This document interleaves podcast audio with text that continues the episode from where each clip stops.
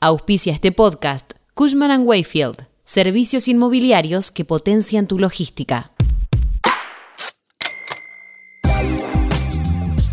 La plataforma de mensajería WhatsApp esconde algunos trucos útiles a la hora de requerir la información guardada en el teléfono de un tercero. Por ejemplo, previa autorización del involucrado o involucrada, es posible ver los contactos, clientes, con los que más se habla esa persona. A continuación te cuento cómo funciona y qué hacer para averiguarlo.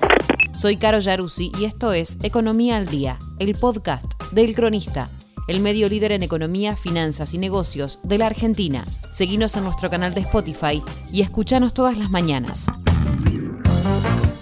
WhatsApp es la aplicación de mensajería más popular del mundo. Desde su lanzamiento, no paró de crecer e incorporar nuevas actualizaciones. Por eso, al día de hoy, la plataforma es elegida por más de 2.000 millones de usuarios activos que la usan para comunicarse con sus seres queridos, amigos y como herramienta de trabajo.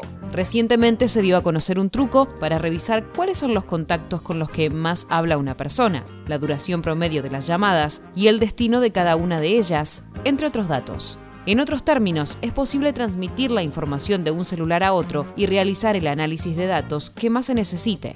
Incluso se puede conocer la cantidad de material audiovisual que comparten entre sí. Esta función es ideal para aquellas empresas que requieran de información sobre tiempos, destinos, requerimientos y horarios de llamadas de los teléfonos de las compañías que utilizan sus empleados para trabajar, y a partir de esa información elaborar y corregir las estrategias.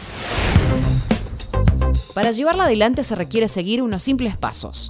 El primero de ellos es fundamental, pedir autorización al usuario para ingresar al teléfono. Después tenés que ingresar a la aplicación WhatsApp y luego a ajustes. En esa pestaña ingresar a almacenamiento y datos. A continuación hacer clic en administrar almacenamiento. Finalmente, WhatsApp desplegará una lista de todas las personas con las que habla ese usuario. Dependiendo del peso del chat, se puede conocer cuáles y cuántos son los clientes que requieren más información o se puede concluir qué tipo de abordaje realizar y también en qué horario o día de la semana es cuando se concreta la mayor cantidad de compras.